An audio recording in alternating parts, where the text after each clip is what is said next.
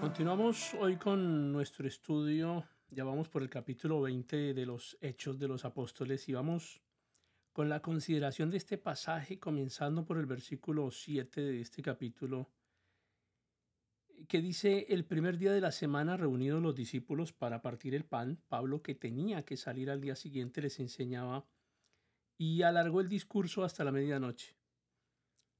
Retomemos algunos elementos que ya hemos conversado anteriormente. Ahora hay varias cosas que quisiéramos decir en cuanto a, este versículo. En primer lugar, observamos que fue un primer día de la semana cuando se reunieron. La iglesia primitiva ya tenía la costumbre de reunirse el primer día de la semana. Más tarde veremos que Pablo dijo a los corintios que debían traer sus ofrendas en el primer día de la semana. Dijo en su primera carta a los corintios en el capítulo 16, versículo 2, cada primer día de la semana cada uno de ustedes ponga aparte algo según haya prosperado, guardándolo, para que cuando yo llegue no se recojan entonces ofrendas. Ahora en nuestro versículo aquí en los hechos leemos, el primer día de la semana reunidos los discípulos para partir el pan.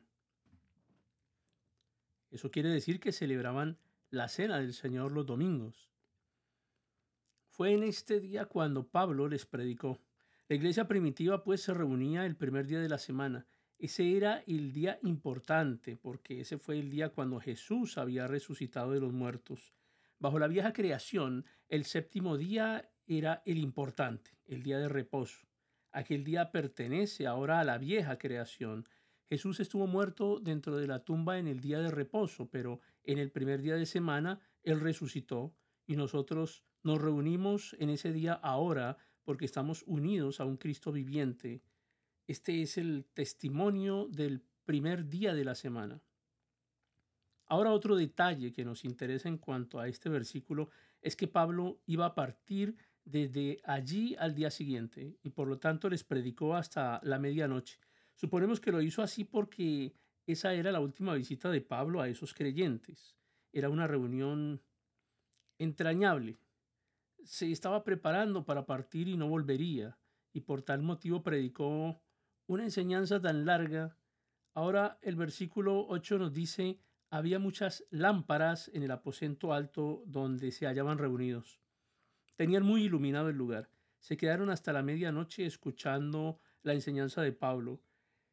Pero parece que su enseñanza resultó un poco larga para algunos, pues escuchamos que en el versículo 9 se dice un joven llamado Eutico estaba sentado en la ventana y rendido de un sueño profundo, por cuanto Pablo disertaba largamente, vencido del sueño cayó del tercer piso abajo y fue levantado muerto.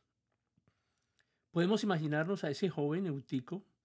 Dice aquí que se quedó dormido con un sueño profundo y lo que debería haber sido una simple situación anecdótica entonces se convirtió en una tragedia y el joven cayó desde el tercer piso y dice aquí que cuando le levantaron estaba muerto. Entonces ocurre lo relatado en los versículos 10 al 12. Descendió Pablo y se echó sobre él y abrazándolo dijo, no se alarmen, pues está vivo. Después de haber subido, partió el pan, lo comió y siguió hablando hasta el alba. Luego se fue. Llevaron vivo al joven y fueron grandemente consolados. Pablo levantó de los muertos a ese muchacho.